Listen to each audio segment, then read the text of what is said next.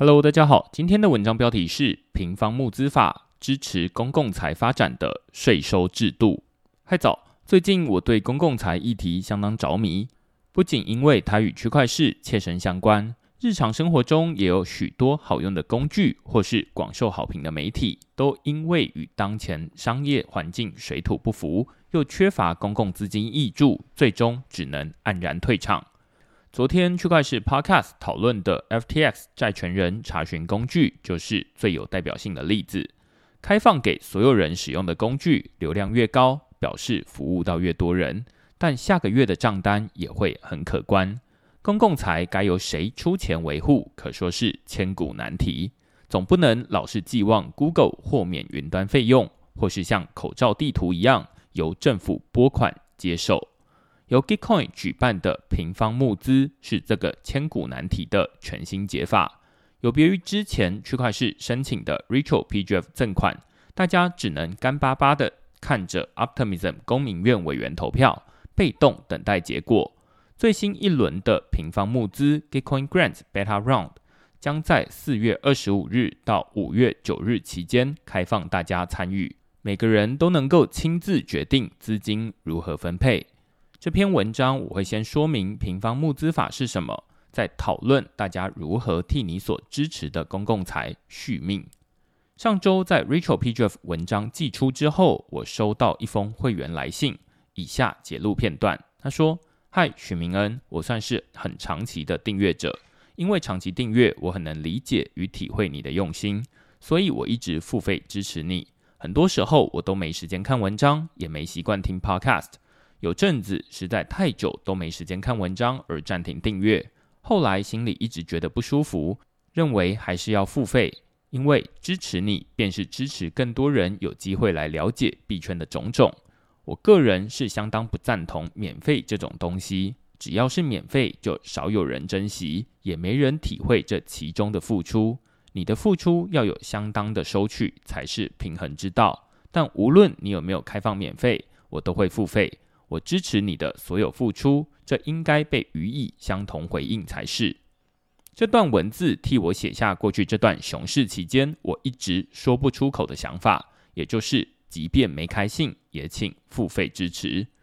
过去几个月币圈动荡不安，币价大幅下跌，每隔一段时间我就会收到会员来信询问如何取消扣款。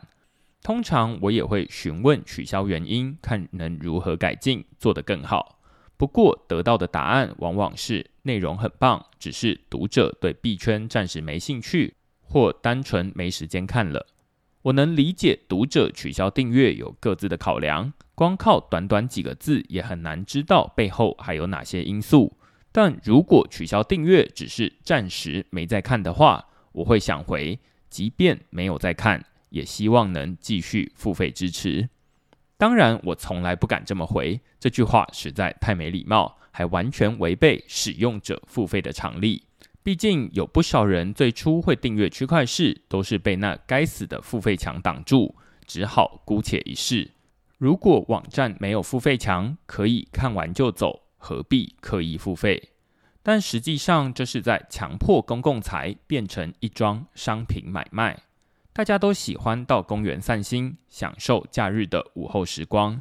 但公园可以让大家随时自由进出，并不是它真的免费，而是门票已经含在民众缴给政府的税金里了。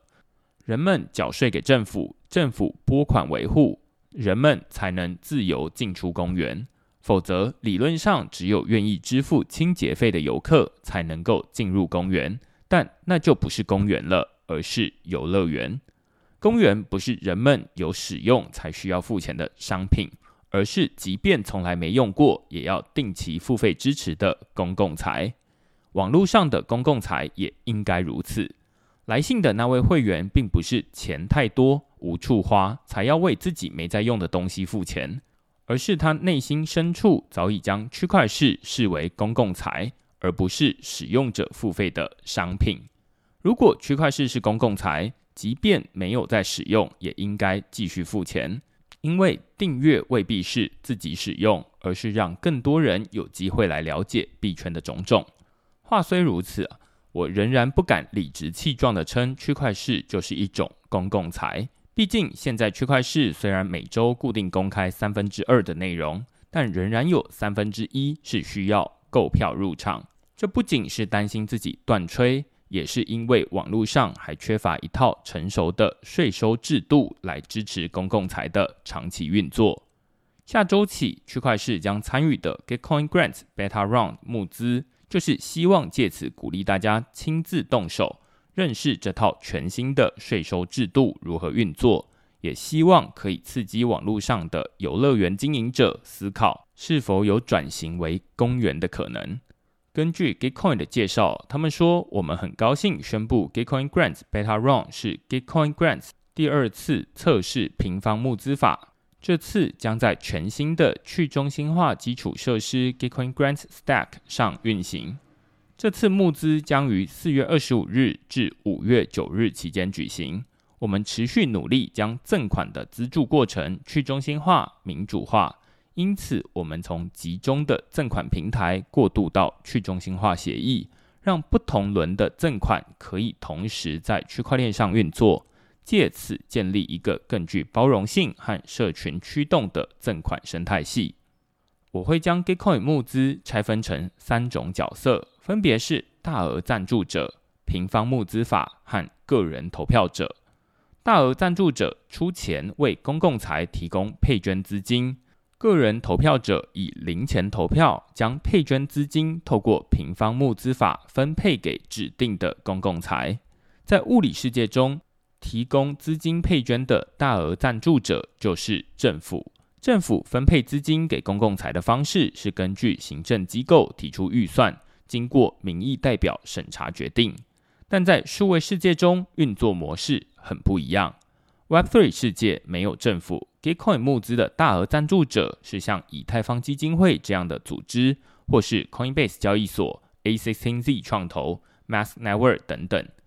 但分配资金给公共财的方式不是仰赖民意代表审查，而是由每位使用者以手上的零钱投票来决定。以这次区块市报名参与的 Web3 社群与教育类别为例哦，总共会有二十万美元的配捐资金。这笔资金由大额赞助者提供，但他们只出钱，具体要将资金分配给谁，则是仰赖群众的智慧来分配。个人投票者必须使用 MetaMask 钱包里的加密货币投票，决定预算分配。假如你捐一颗 USDT 给区块市。区块市不仅会收到你的 EUSDT，还可以从二十万美元配捐资金中获得部分比例。换句话说，区块市会收到两笔钱，也就是投票的零钱跟配捐的资金。在投票的时候，人多比钱多更重要。如果有十个人各捐一颗 USDT。区块市所能拿到的配捐资金会比只有单独一个人捐十颗 USDT 更多。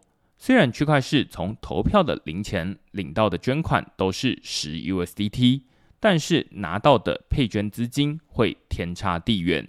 因此，下周起我会积极请大家帮忙投票，这是平方募资法的设计精髓。平方募资法是专为公共财设计的税收制度。有十个人愿意捐一元给区块市，就更像是众人共同出资维护公园。大家都有出钱，但每个人都出小钱。相反的，如果只有一个人愿意捐十元给区块市，就比较像是商品买卖，只有少数人愿意付钱使用。平方募资法更偏好将配捐资金拨给多数人愿意支持的公共财，而不是商品。看到这里，可能有些人会好奇，区块市申请 Ritual P Draft 的时候，承诺将领到的 OP 赠款全数回馈给付费会员，借此鼓励人们付费订阅。那这次以零钱投票帮助区块市拿到资金配捐，会不会有什么回馈？答案是完全没有。Ritual P Draft 和平方募资法虽然都是帮助公共财获得收入、持续营运的工具。但两者的逻辑完全不同。Ritual PGF 主打的是增加经济诱因，将原本投资回报率为零的公共财捐款变成一笔有可能获利的聪明投资。只要评审委员认定区块市的影响力够大，各位早期投资者就有机会获得一笔价值高于当初订阅费用的加密货币。人们不必改变任何行为，只要区块市申请成功就可以运作。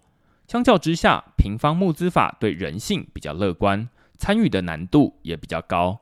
人们要先认知区块市是一种公共财，而架设付费墙只是在这个时代下不得不的选择，也才会衍生出当前特定几天免门票的状况。此外，人们还要认知平方募资法是一种专为公共财设计的税收制度，用来支持公共财的发展。而且，平方募资法不像报税，政府会强制参与，大家必须努力克服搭便车的诱惑，实际动手以零钱捐款，才能帮助公共财拿到资金配捐。看到这边，大家或许都还很乐意参与。但使用 MetaMask 钱包在 Gitcoin 投票，终究不像是刷卡付钱这么简单。